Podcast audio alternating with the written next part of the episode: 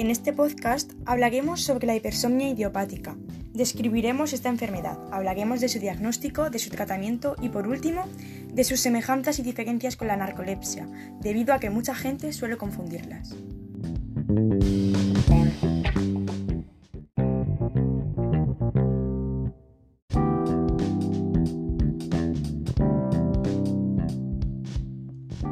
¿Qué es la hipersomnia idiopática? La hipersomnia idiopática es un trastorno del sueño poco frecuente que provoca que te sientas demasiado somnoliento durante el día, es decir, que padezcas hipersomnia, incluso después de haber dormido bien por la noche. También suele provocar dificultad para despertarse después de haber estado dormido por la noche o de haber dormido una siesta. Por lo general, las siestas no son reparadoras. Además, idiopática significa que no existe una cura clara.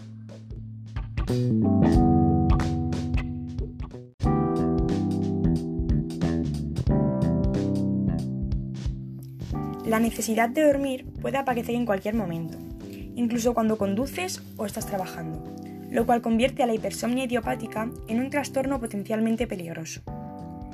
Este trastorno puede tardar desde pocas semanas a varios meses en manifestarse.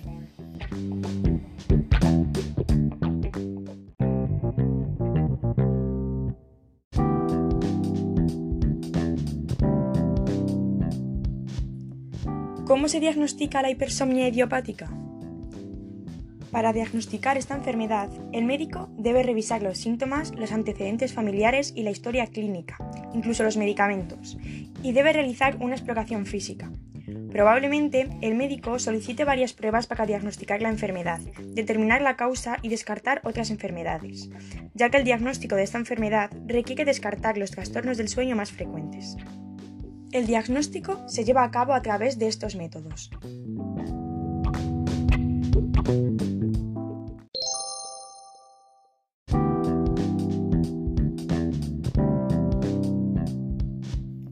La escala de somnolencia de Epworth. En este método, el médico le pide al paciente que califique su somnolencia. De esta manera, se puede determinar cómo afecta el sueño a su vida cotidiana.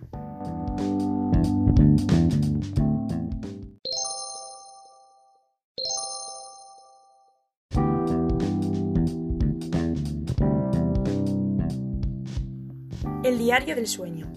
En este método, el médico te pide que lleves un diario del sueño en el que registres los horarios en que duermes y en los que estás despierto, a fin de que pueda indicar cuánto duermes y cuáles son tus patrones de sueño.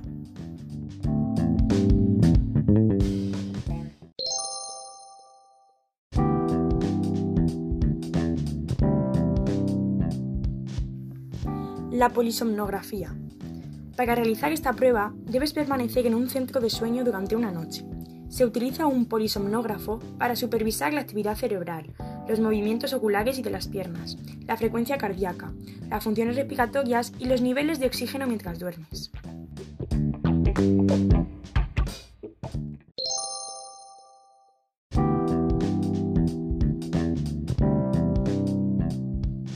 Y por último, la prueba de latencia múltiple del sueño.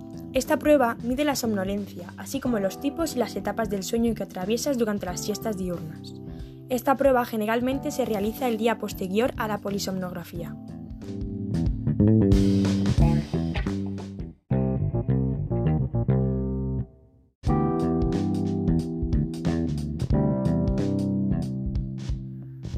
¿Cuál es el tratamiento de la hipersomnia idiopática?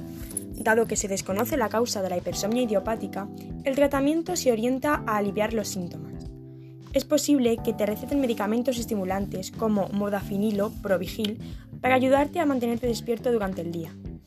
Además, el médico te podría recomendar que mantengas un horario regular para dormir por la noche y que evites consumir alcohol y tomar medicamentos que puedan afectar al sueño.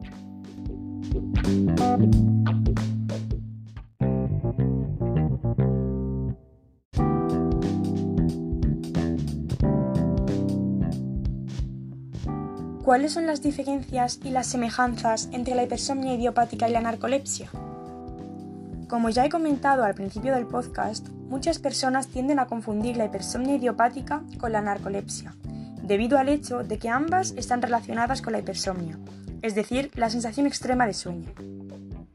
Sin embargo, la hipersomnia idiopática se diferencia de la narcolepsia en que la segunda de estas suele implicar quedarse dormido repentinamente, es decir, tener ataques de sueño. También implica la pérdida de control de los músculos debido a emociones fuertes, lo que se conoce como cataplejía, alucinaciones hipnagógicas y parálisis del sueño, mientras que la hipersomnia idiopática no implica ninguno de estos síntomas. Además, el tratamiento también varía debido a que en la hipersomnia idiopática no son necesarios los agentes que evitan y disminuyen la cataplejía.